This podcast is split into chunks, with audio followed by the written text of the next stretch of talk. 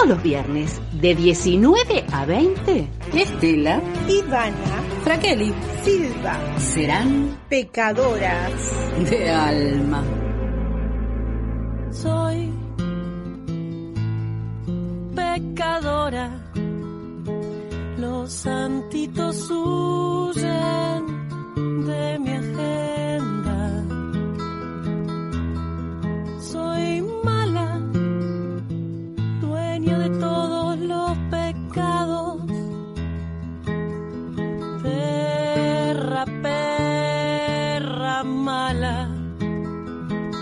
ya quisiera tu Dios ser parte de mi altarcito que aunque parezca chiquito de seres sabe más que me digan si es acá Buenas, buenas, otro viernes de Pecadoras de Alma. ¿Qué tal, Ivana? ¿Cómo estás?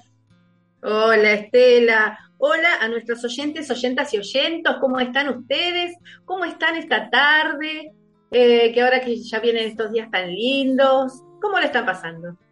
Ay, espero que bien, porque estos son los días donde uno se pone feliz, donde ve muchas flores, muchos colores, el calorcito, el frío a veces. Es un así, cambiante, cambiante. Cambiante, cambiante. Bueno, y hoy tenemos un programa muy interesante, estamos de, de estreno, seguimos de estreno, como la semana sí. pasada, estamos inaugurando una nueva sección con Marta Melody Campos, nuestra, nuestra comunicadora que se ocupa de los temas de género y disidencias, así que bueno, en un rato vamos a estar con este tema. Y traemos la música hoy de un ensamble femenino, de mujeres, que se llama La Colmena. Son 17 mujeres que hace ya 10 años que vienen trabajando sobre un repertorio latinoamericano de música popular. Las pecadoras ya hemos traído, ya hemos traído un, un ensamble femenino y disidente que se llama La Empoderada, ¿te acordás? Que Sí, a sí, sí, sí, sí. que toca- tocan principalmente tango, ¿no? Pero bueno, este, este otro ensamble es La Colmena y hacen música popular latinoamericana. Ellas se presentan como un ensamble de mujeres con la particularidad de no tener una sola dirección, o sea, van rotando el integrante o la integranta o el integranto que hace la dirección.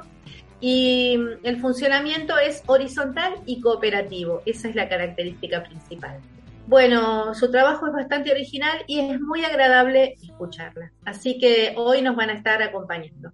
Y además tenemos unos temas que, bueno, principalmente vamos a hablar sobre educación, sobre algunas educadoras a lo largo de la historia de Latinoamérica. Y vos, Estela, nos querés contar sobre un tema Sí. como un poco más actual. Sí, un tema de actualidad que ocurrió ahora el 6 de octubre, hace unos días nomás.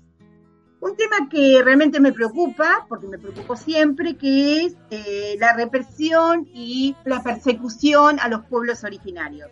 Así como allá por el 2015, 2016, yo eh, me, me pronunciaba en contra de Patricia Bullrich y la muerte de Nahuel y la desaparición de Santiago, tristemente en este gobierno eh, del cual eh, voté y del cual soy militante soy parte, tengo que decir que están como tomando las mismas medidas que se han tomado entonces, ¿no? Y también voy a protestar y también voy a, voy a indignarme porque basta de perseguir a los originarios que están buscando sus territorios y que por los Lewis o todos aquellos extranjeros que se compran las tierras, como por ejemplo, o la venta de, sí venta, pero sí el usufructo del río Paraná, el bloqueo al lago escondido y al no poder pasar a las tierras, todo eso está ocurriendo en un gobierno donde particularmente yo creo no debería pasar. ¿Por qué? Porque nos decimos distinto. Entonces yo creo que es hora de decirle, señor presidente, a ver, no podemos hacer lo mismo que hacían los otros, porque si no, ¿cuál es el, cambio que votamos, no? Este 6 de octubre, ante la comunidad mapuche Lafken Wincul Mapú, el gobierno nacional ejecutó un inédito operativo con más de 250 efectivos, carros hidrantes y camión antitumultos, y fue el despliegue de un ejército eh, invadiendo una comunidad. ¿Esto quién lo denunció? Lo denunció el lonco Mauro Millán. El lonco, el mapuche, es la autoridad que defiende el territorio, que defiende la cultura y el espacio sagrado.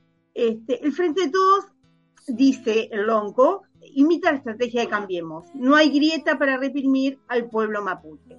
y tiene razón, no hay grieta para reprimir, porque pareciera ser que es lo mismo, cuando sabemos que no es lo mismo, pero en un frente donde habemos muchos, ¿no? Por eso es un frente, y ocurren estas cosas y si la cabeza estuviera firme, y podría decir, no, acá no muchachos, le estamos cerrando. Pero parece que no fue así.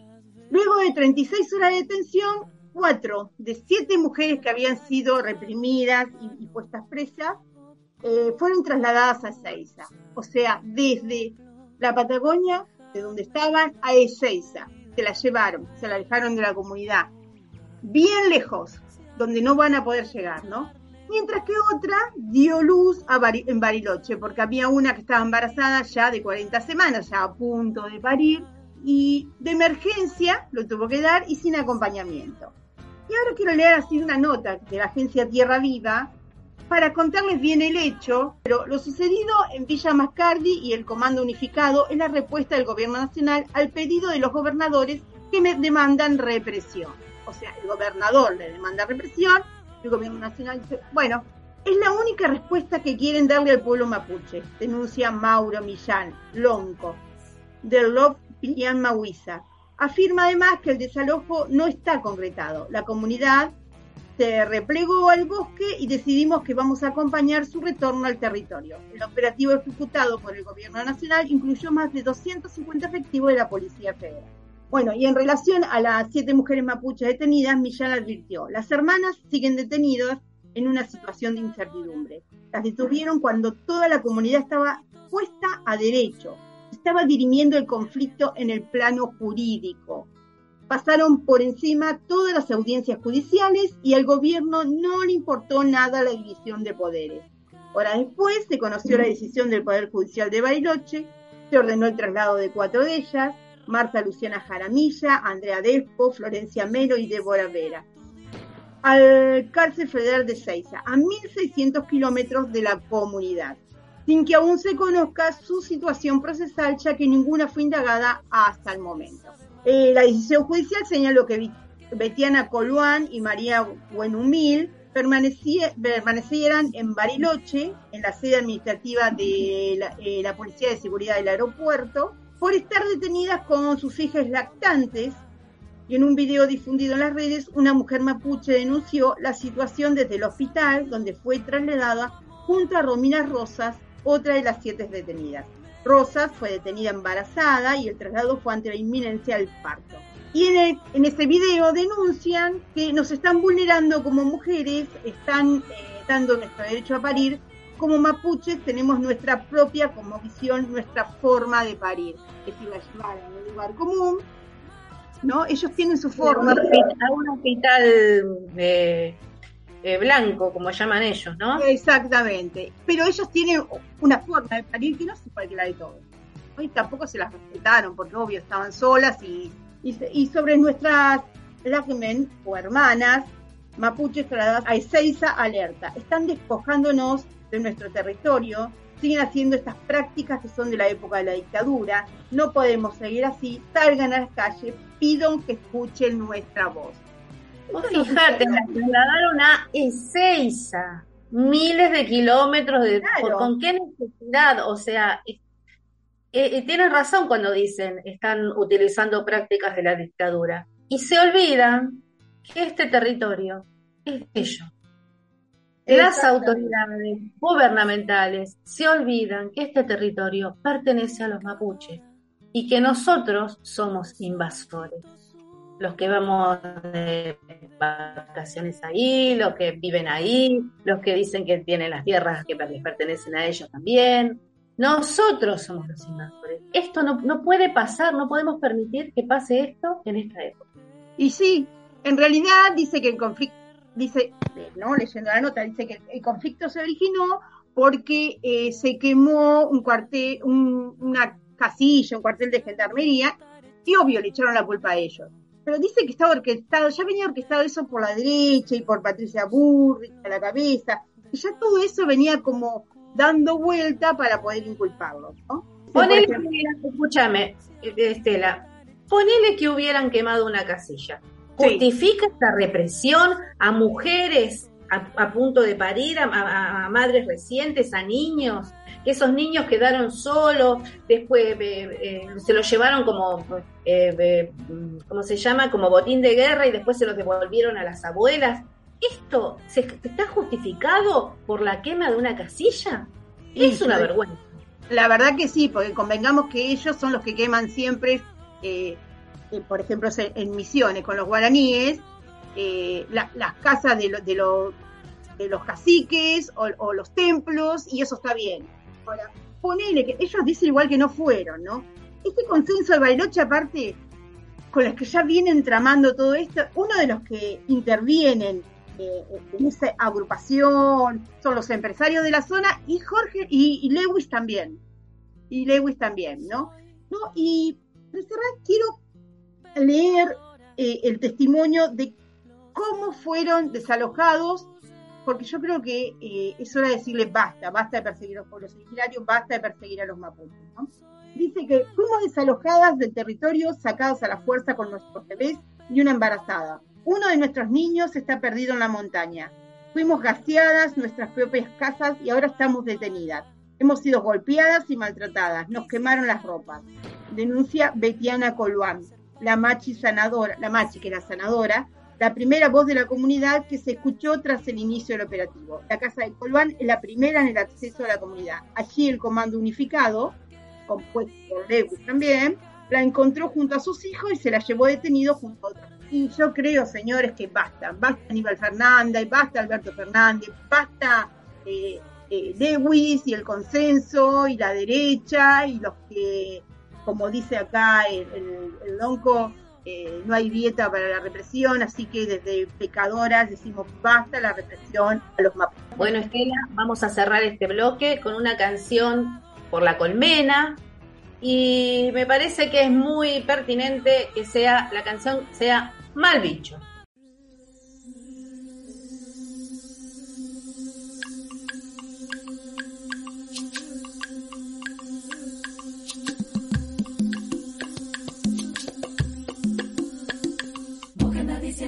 Mejores y peores, vos que andas diciendo que se debe hacer, vos que andas diciendo que hay mejores y peores, vos que andas diciendo que se debe hacer, escucha lo que te canto, pero no confundiré de paz lo que canto. Que me hablas de privilegios de una raza soberana, superiores, inferiores, minga de poder. ¿Cómo se te ocurre que algunos son elegidos y otros son para el descarte de ambiciones de poder? Es malo tu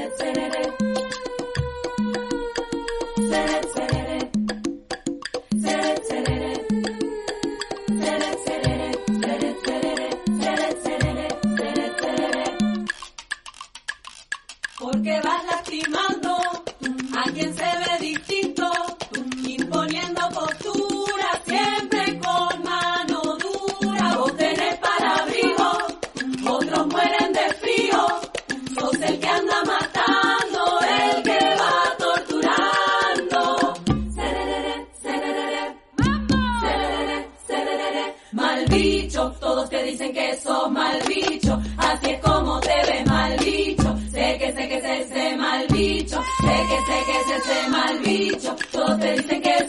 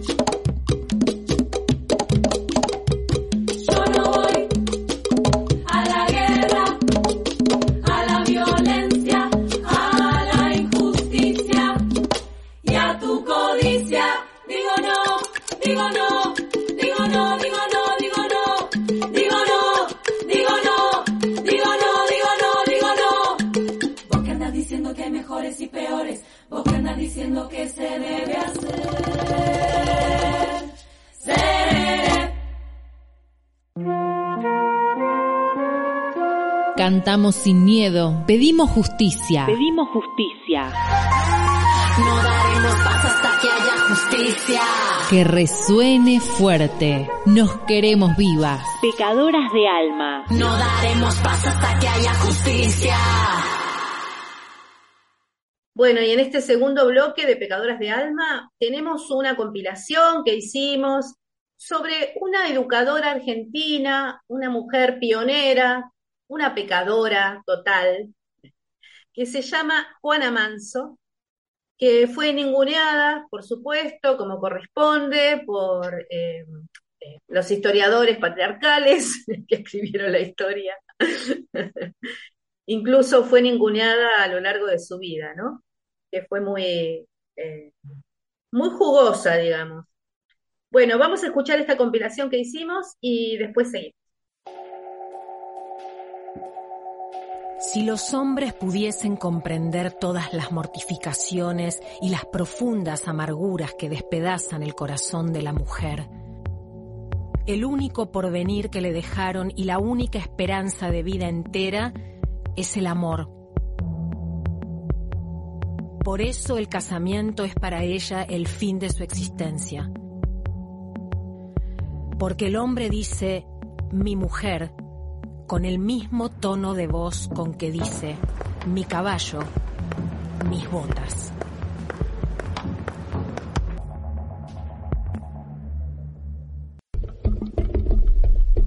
La educación pública fue uno de los principales logros del liberalismo de mediados del siglo XIX para garantizar la expansión de la cultura occidental en todo el territorio nacional. Era una época en la que los grandes cambios quedaban en manos de varones, pero Juana Manso se reveló a su tiempo, participando activamente en la lucha por una educación popular, gratuita, laica, metódica y mixta, abierta a todas las clases sociales. En 1819 nacía Juana Manso. Escritora, traductora, periodista, maestra y precursora del feminismo en Argentina, Uruguay y Brasil.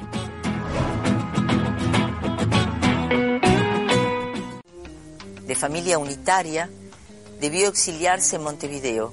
Allí fundó en su propia casa el Ateneo de Señoritas y participó de los salones literarios a los que asistían Esteban Echeverría, Juan María Gutiérrez y José Mármol, entre otros exiliados. Juana Manso es una mujer de múltiples exilios.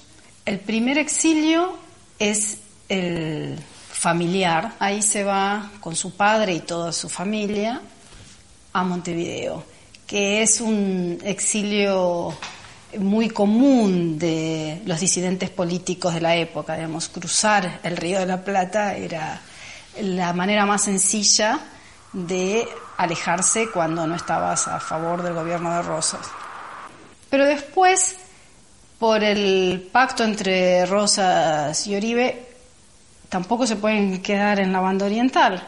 Entonces empieza lo que podríamos decir el segundo exilio y va para Río de Janeiro. La relación de Juana Manso con su esposo fue muy particular porque él era, era un violinista portugués y parece que Juana Manso se enamoró perdidamente porque a los tres meses se casaron.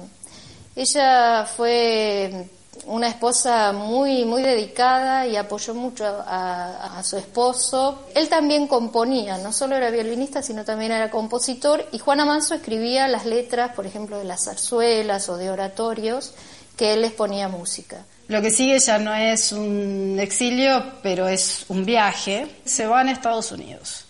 Pasa también por Cuba, conoce las Antillas, así que es una viajera que tarda aproximadamente 13 años desde que parte de Buenos Aires hasta que puede regresar ya tras la batalla de Caseros. Sarmiento la nombra directora de una escuela para niños y niñas. Imagínense una escuela mixta en ese momento. Se hicieron amigos, compartieron ideas, sueños y por supuesto un carácter fuerte frente a las adversidades. Colocarla a esta Juana Manso que se corta el cabello de una manera atípica para su tiempo, que no sigue cuidando su cuerpo de, la forma consabida con, el atuendo y con todo lo demás, eh, y que encima se dedica a las cosas que se dedica, está arengando en Chivilcoy para que lo apoyen a Sarmiento, hace todas esas cosas locas que hace. Eh, bueno, evidentemente resultaba muy perturbador. Ella tenía una admiración profunda por Sarmiento, incluso ella le dice en un momento que él podría llegar a ser presidente. Y, Juana, y Sarmiento le contesta que solo en la mente medio loca de Juana Manso podría pensar eso, cosa que pasó después. Y otra cosa interesante es que ella apoya la candidatura de Sarmiento, Sarmiento cuando, digamos, en toda esa época estaba en Estados Unidos viviendo, ¿no? Y Juana Manso es una de las personas con las que eh, se, comunica, es le va avisando a Sarmiento, le va contando la, situación del país y ella promueve prácticamente la candidatura de Sarmiento. Desde entonces, Juana se dedica totalmente a la educación. Enseña, impulsa la educación mixta, lucha por la eliminación de castigos físicos, por la implementación del recreo, crea bibliotecas populares. Juana Manso fundó en Buenos Aires su álbum de señoritas, periódico de literatura, moda, bellas artes y teatro. En el primer número escribió su Emancipación moral de la mujer. ¿Por qué reducirla al estado de hembra cuya única misión es perpetuar la raza? Todo le quitáis a la mujer. Todo lo que puede caber en la misión grandiosa de la inteligencia, donde forman parte la sensibilidad y la voluntad libre, la mujer es esclava de su espejo, de su corsé, de sus zapatos, de su familia, de su marido, de los errores, de las preocupaciones. Sus movimientos se cuentan, sus pasos se miden. Un ápice fuera de la línea prescripta ya no es mujer. ¿Es el qué? ¿Un ser mixto, sin nombre, un monstruo, un fenómeno? Y en 1870, Juana Manso funda el primer jardín de infantes subvencionado por el Estado. Así se convierte en una pieza clave para el futuro desarrollo de la matriz del nivel inicial. Para Juana las escuelas tenían que ser lugares alegres, luminosos y limpios.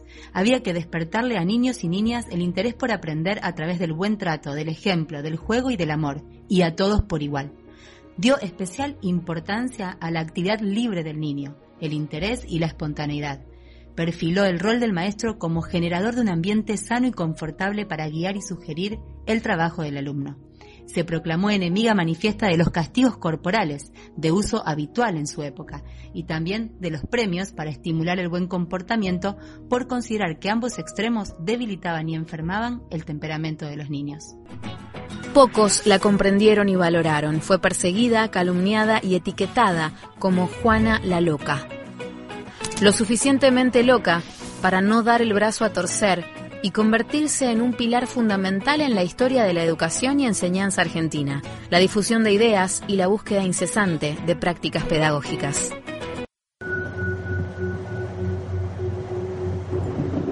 Todos mis esfuerzos serán consagrados a la ilustración de mis compatriotas y tenderán a un único propósito, emanciparlas de las preocupaciones torpes y añejas que les prohibían hasta hoy hacer uso de su inteligencia, enajenando su libertad y hasta su conciencia a autoridades arbitrarias, en oposición a la naturaleza misma de las cosas. Quiero probar que la inteligencia de la mujer, lejos de ser un absurdo o un defecto, un crimen o un desatino, es su mejor adorno, es la fuente verdadera de su virtud y de la felicidad.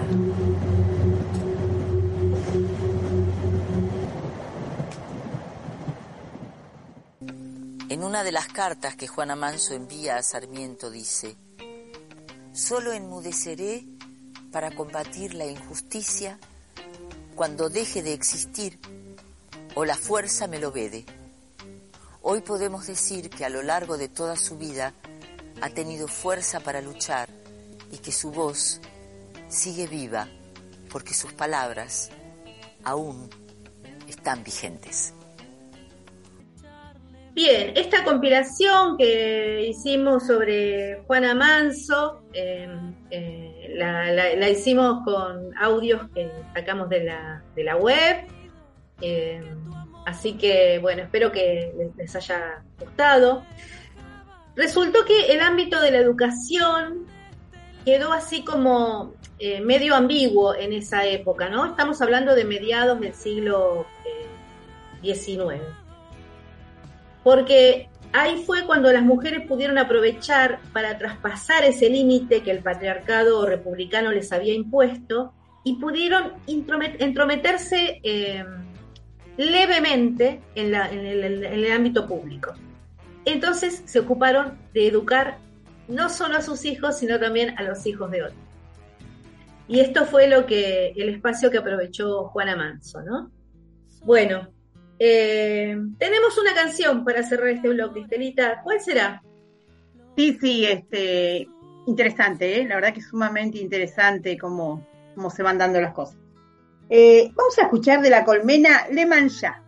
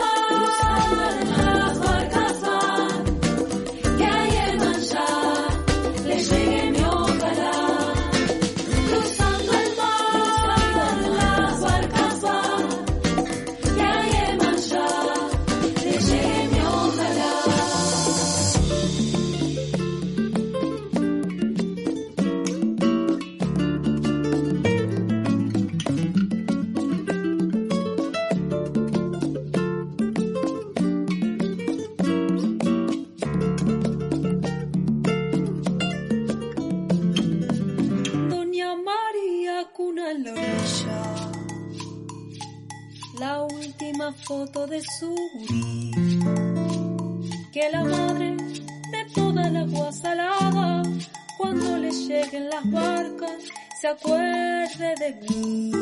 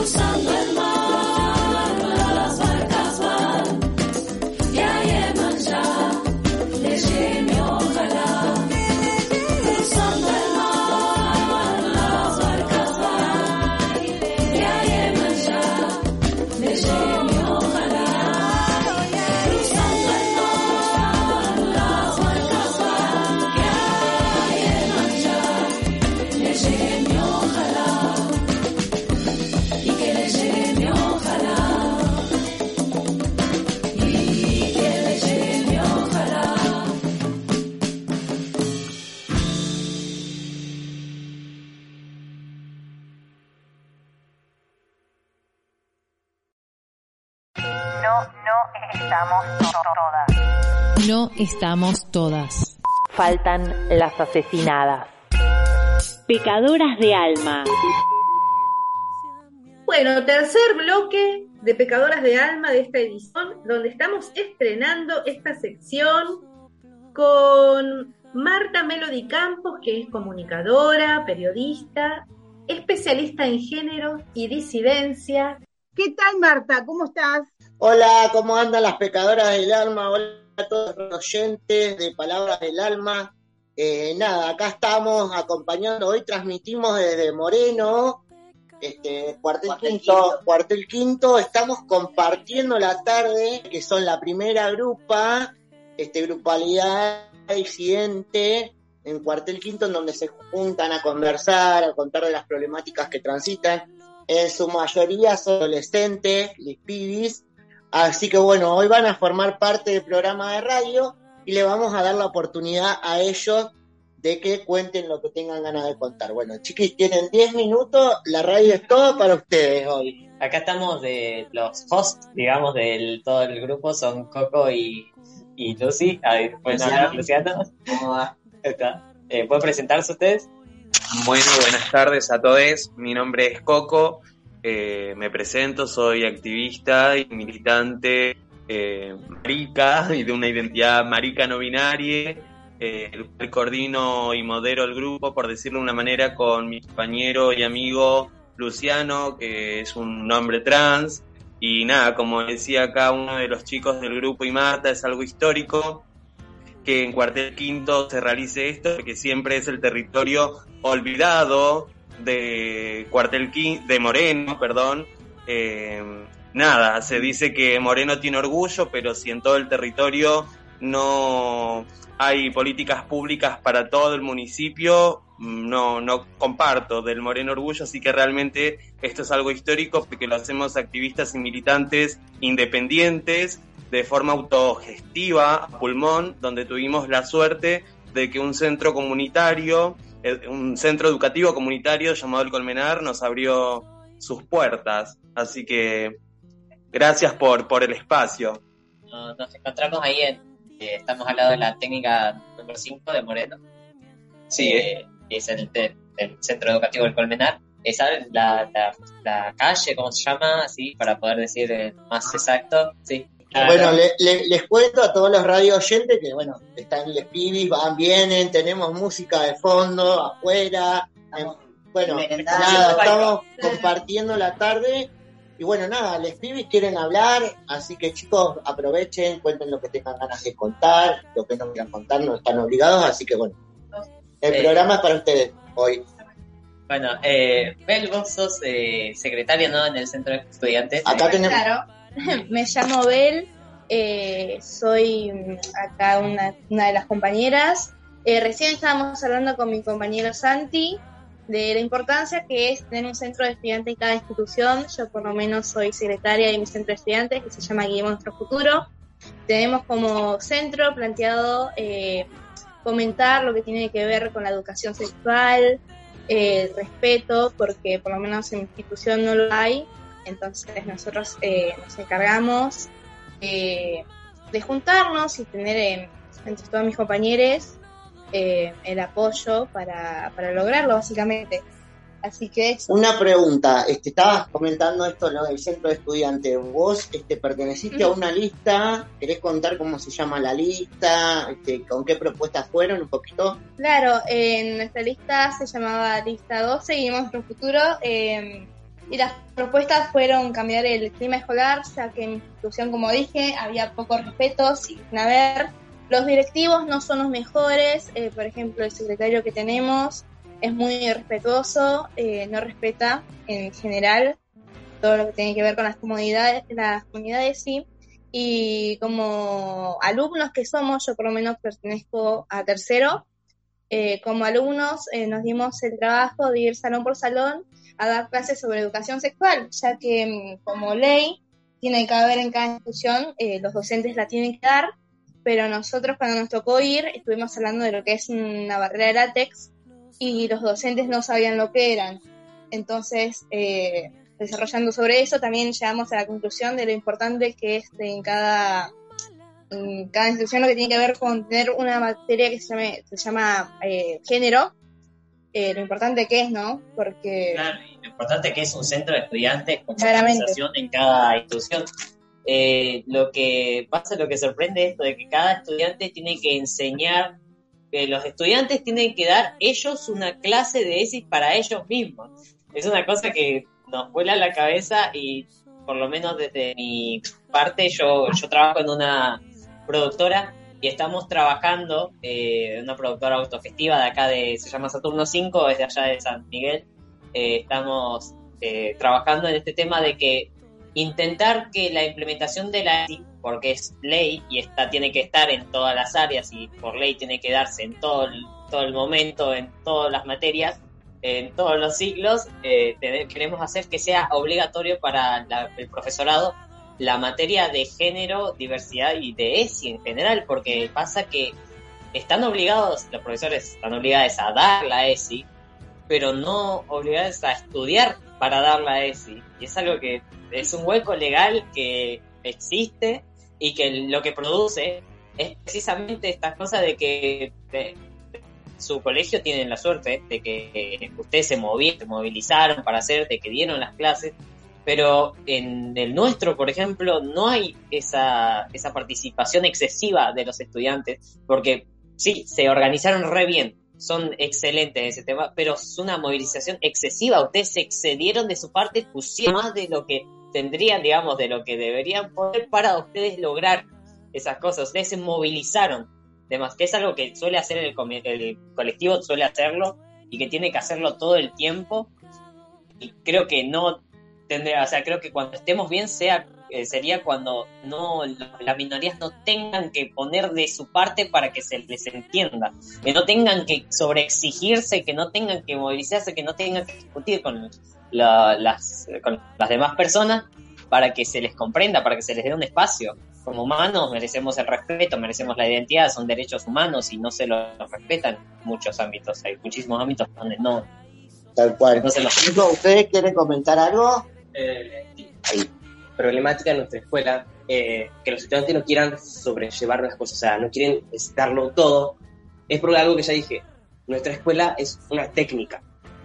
Tenemos horarios demasiado largos y a veces hay días más o yo teniendo tan solo 15 años. O sea, es la estrés que da la escuela. La escuela hace que los estudiantes no quieran eh, dar más cosas. O sea, tenemos no se sobrecargar. No, ya estamos, o sea, ya tenemos la escuela, los horarios, más que algunos tenemos cosas extras, es una sobrecarga querer cambiar algo de la escuela. Claro. Eh. Más que la escuela lo único que se queja es tu vestimenta y tú cómo te ves. Claro, aparte es lamentable de que le den muchísima más importancia a lo que tiene que ver con la vestimenta, a lo que tiene que ver con, no sé, una materia que tiene, es importante. ¿Me explico? Y aparte lo tristísimo que es que los alumnos llegan a la escuela, se sientan en su asiento y ya se quieren ir o sea, las instituciones no dan ese, no sé, ese abrigo de decir, claro, la contención, no te dan esas ganas de asistir. la escuela tiene que dar una contención, lo que suele decir siempre y se suele, es, un, es una frase que se repite, la escuela es según la segunda casa. Si los no se sienten cómodos en su casa, ¿a dónde acuden? A la escuela. Siempre acuden a la escuela o sea, a sus compañeros. Claro, es como más o menos un poco lo que hablábamos hoy, ¿no? De que el espacio educativo tiene que ser ese lugar de, contención y de refugio cuando este, las familias no están como preparadas para contener este, las identidades. Claro que todavía se siguen repitiendo patrones después de tanta lucha que hemos dado, ¿no? Con, desde los activismos LGBTI más y, bueno, nada, esto tiene que ver con esto. Así que bueno, un pedido a todos los que escuchen la radio, las pibis de la escuela número 5, técnica 5, que bueno, están sufriendo este, muchos este, falta de respeto hacia sus identidades y bueno, este, bueno, hoy sirvió el espacio para que ellos puedan expresarse eh, radialmente, así que bueno, gracias chicos. ¿Querés decir algo más antes que cerremos? Eh, sí, sí, está la escuela técnica número 5, si este mensaje te llega, está buenísimo este lugar por si quieres venir. Podés ver- o sea, este lugar... Ahora, hacer- ahora, acá, donde estamos Ahora ahora. estamos físicamente. Ah, estamos físicamente eh, al lado de la escuela, en el Centro Educativo El Cominar. Hacemos los encuentros los jueves por la tarde en el a Centro las, Educativo de las del 5 de la tarde hasta las 7 de la tarde. Eh, somos bastantes, así que no tengan miedo por el tema de cómo se van, siempre solemos acompañarlos hasta la casa. Sí, y es lo que decimos siempre, que no estamos solos por esto mismo de la exclusión que, que sentimos en la familia, la exclusión que sentimos en la escuela. Este es un espacio para no sentirse solos, sino que estamos acompañados y nos acompañamos entre nosotros, todo el colectivo. Bueno, vamos cerrando el Bueno, chicos, Les ¿quieres agradecemos muchísimo desde. Pecadoras de Alma, les agradecemos muchísimo la participación a los chicos, chicas y chiques de mm, este espacio y esperemos tenerlos nuevamente porque fueron muy interesantes los conceptos que vertieron. Gracias. Gracias. Gracias. Saludos, chicos. Chao. Para cerrarla, vamos a escuchar de la colmena Si no cantara. Que si he escrito yo tanto, tanto, es porque mis dedos no se cansan de dictarme, ay no. que se ha amado yo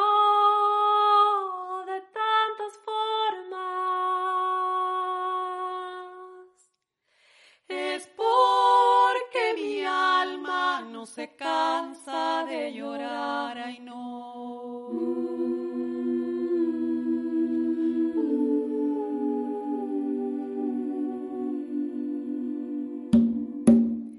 Pero si no cantara yo, si no cantara, pero si no cantara yo,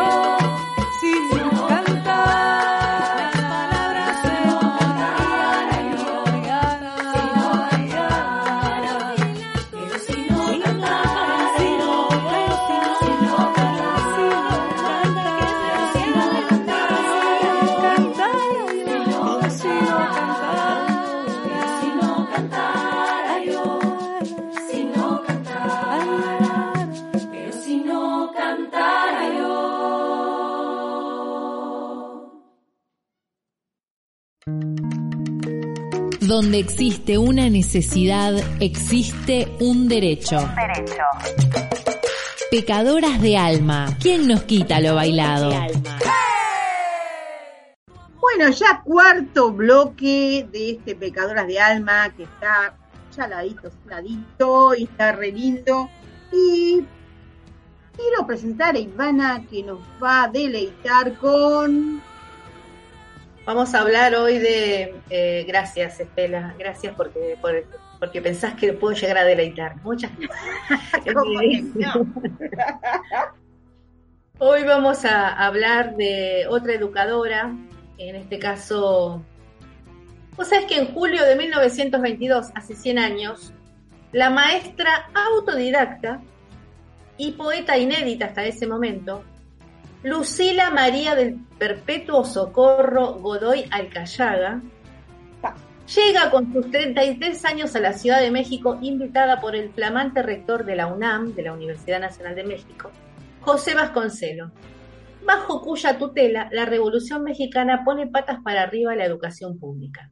La vuelve masiva, accesible y aspiracional, cosa que anteriormente con la dictadura de Porfirio Díaz no sucedía esta, revolución y esta invitación se convierten en una llave para que Lucina, Lucila perdón, se transforme en Gabriela Mistral, la primera persona en América Latina en obtener el Premio Nobel de Literatura. Baja la mano de comer, que tu madre también la baja. Los trigos hijos son del aire y son del sol y de la asada pero este pan cara de Dios no llega a mesas de las casas. Y si otros niños no lo tienen, mejor mi hijo no lo tocaras. Y no tomarlo mejor sería con mano y mano avergonzadas.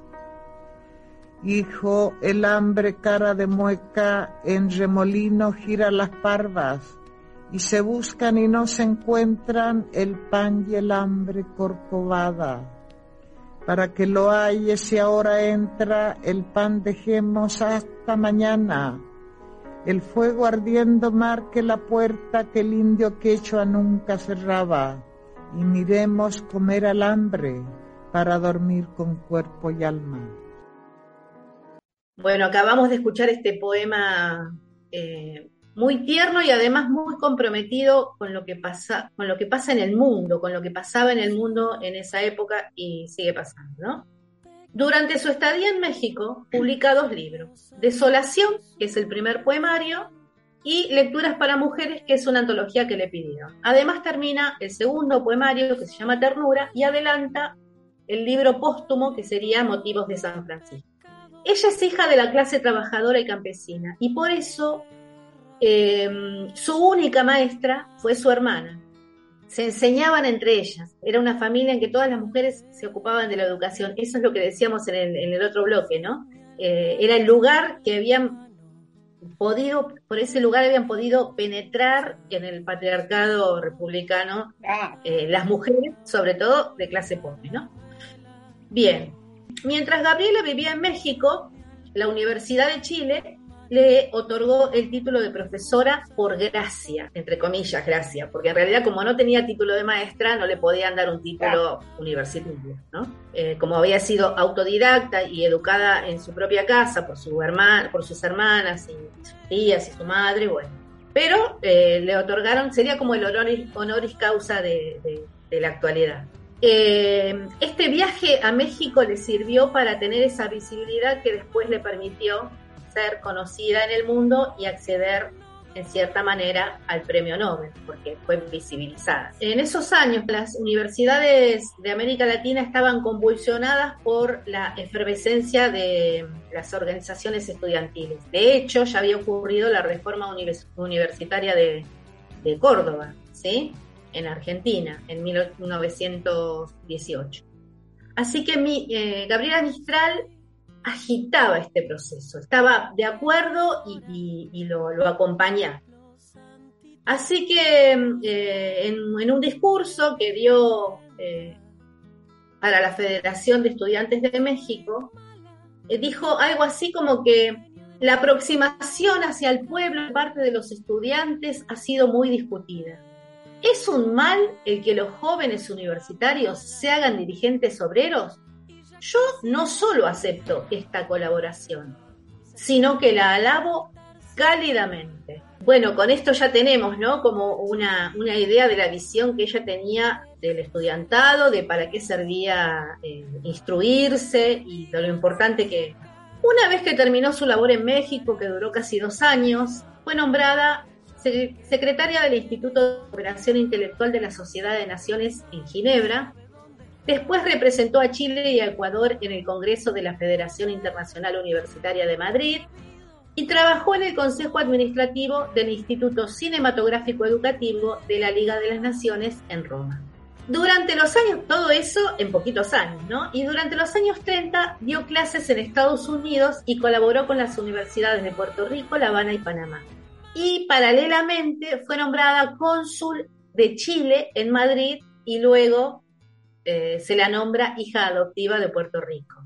O sea, tiene reconocimiento ah. prácticamente mundial. Además del Nobel de Literatura, recibió el premio eh, Sierra de las Américas, el Premio Nacional de Literatura de Chile y fue nombrada finalmente cónsul eh, en Nueva York y también delegada de la Asamblea de las Naciones Unidas. Cien años después de aquel viaje a México, Chile finalmente es conducido por líderes estudiantiles. Los sueños de Gabriela Mistral se siguen cumpliendo. Los archivos públicos relacionados con su vida y su obra vuelven a su país natal porque eh, México los está extraditando, los está, sí, no sé si se dice extraditando o devolviendo, ¿no? Esta recopilación de 400 documentos completa desde el punto de vista político la biografía de Gabriela Mistral, que ya había pasado en 2007 cuando se conocieron otros documentos pero relacionados con su vida personal. Y en particular en esa época se conocieron las cartas de amor y sus experiencias disidentes, que se pueden leer entre líneas en esas cartas de amor, celosamente resguardadas por quien fuera su pareja, la poeta Doris Dana, ya que así lo habían pactado. Solamente después de la muerte de, la que sobreviviera, eh, iban a dar a conocer al mundo que fueron lesbianas. ¿Para qué antes? Ellas querían vivir en paz. También se conoció en el 2007 el uso paliativo que hizo del cannabis mientras eh, transitó el doloroso cáncer de páncreas que terminó con su vida en 1957. Es decir, hoy a los reclamos estudiantiles en Chile se le sumaron los reclamos feministas y otros reclamos más, y Gabriela Mistral está en todas partes es la referente disidente transversal a todos esos reclamos. Recuperar su figura es habilitar todas sus dimensiones. Y esto también es diferenciarnos del patriarcado que pretende héroes impolutos, perfectos, intocables, puestos así en un monumento, en un caballo que dirige, la mirada hacia el infinito. sí, es verdad. Con esto también tenemos que terminar, ¿no? Eh, somos eh, las mujeres sobre todo, y las mujeres eh, que hicieron algo por la historia y, que nos rescataron, deben ser ahora rescatadas por nosotras para significar sus prácticas y discursos. Todo esto significa abrazar sus estrategias para intervenir en esta sociedad que queremos cambiar. Breve, breve, breve, vamos a escuchar un, un audio donde ella dice qué significa escribir, para ella, escribir poesía. Esto fue en Montevideo en el 38, en una reunión informal que hubo en el patio de la Universidad de Montevideo, donde estaban Gabriela Mistral, Juana de Ibarburu y Alfonsina Storni. Qué trío, ¿eh? bueno, y esto fue lo que esto este, esto fue lo que dijo Gabriela Mistral. Yo escribo sobre mis rodillas y la mesa de escritorio nunca me sirvió de nada ni en Chile, ni en París, ni en Lisboa. Escribo de mañana o de noche. Creo no haber hecho jamás un verso en cuarto cerrado ni en cuarto cuya ventana diese a un horrible muro de casa. Siempre me afirmo en un pedazo de cielo, que Chile me dio azul y Europa me da borroneado. Mejor se ponen mis humores y afirmo mis ojos viejos en una masa de árboles. Mientras fui criatura estable de mi raza y mi país, escribí lo que veía o tenía muy inmediato, sobre la carne caliente del asunto. Desde que soy criatura vagabunda, desterrada, voluntaria, parece que no escribo sino en medio de un vago de fantasmas. La tierra de América y la gente mía, viva o muerta, se me han vuelto un cortejo melancólico pero muy fiel, que más que envolverme me forra y me oprime y rara vez me deja ver el paisaje y la gente extranjeros. Escribo sin prisa, generalmente, y otras veces con una rapidez vertical de rodado de piedras en la cordillera. Escribir me suele alegrar. Siempre me suaviza el ánimo y me regala un día ingenuo, tierno, infantil. Bueno, Estelita, con esta dulzura que nos contó Gabriela Mistral sobre qué es escribir para ella, se nos acabó el programa. Ay, qué hermoso, qué hermoso, qué lindo que en la historia haya tenido tantas mujeres con conciencia social, ¿no? Qué lindo. La verdad que es muy lindo. Desde el lugar que, pudieron eh, arañarle al sistema maldito este que nos, nos oprime y nos oprimió durante tantos siglos. ¿Cómo nos vamos a ir hoy, Estela? hoy es viernes y nos vamos bailando y le vamos a decir a la colmena que nos cante y nos toque Bayao da Garoa.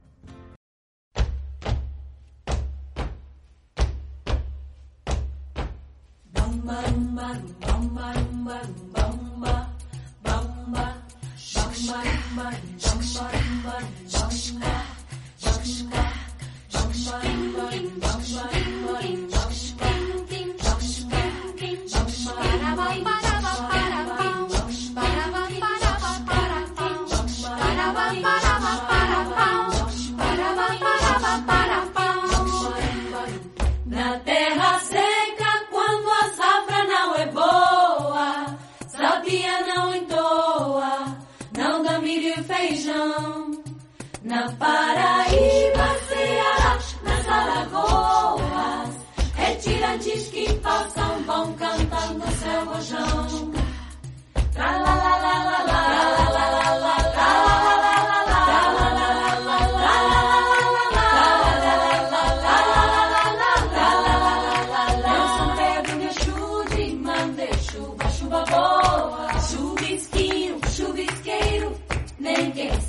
uma garota.